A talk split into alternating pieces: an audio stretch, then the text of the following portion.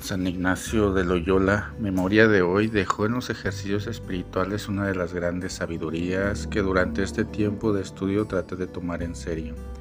No es el mucho saber lo que sacia y satisface una persona, sino el sentir y saborear las cosas internamente.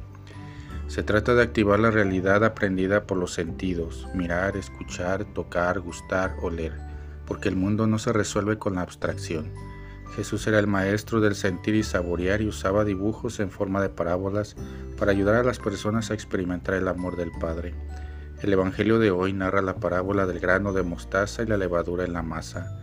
Es la lógica de la desproporción, por un lado la más pequeña de todas las semillas y la levadura delgada, por otro lado, el árbol gigante y el pan con levadura. Somos la pequeña semilla que solo tiene sentido cuando se convierte en árbol para que las aves del cielo hagan su nido.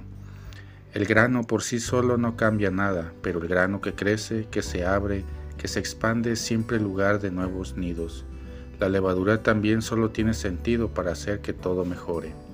El Papa Francisco dice, si ayudas a una persona a sentirse mejor en una determinada situación, tu vida ya es una realidad.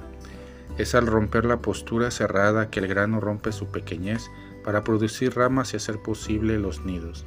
El nido es la sombra, es el aire fresco, es el nuevo aliento, es el impulso para lograr vuelos más largos. Sin nidos, la vida es mucho más difícil. Esta es la gracia que debemos pedir a Dios hoy, con el ejemplo de San Ignacio, desde la pequeñez y fragilidad que me habita, que me parece desproporcionada a los desafíos de la realidad. Tratar de ser don al mundo con pequeños gestos de amor y reconciliación. De hecho, es desde el fondo de mi miseria que toco a Dios, reflexionó Simon Weil.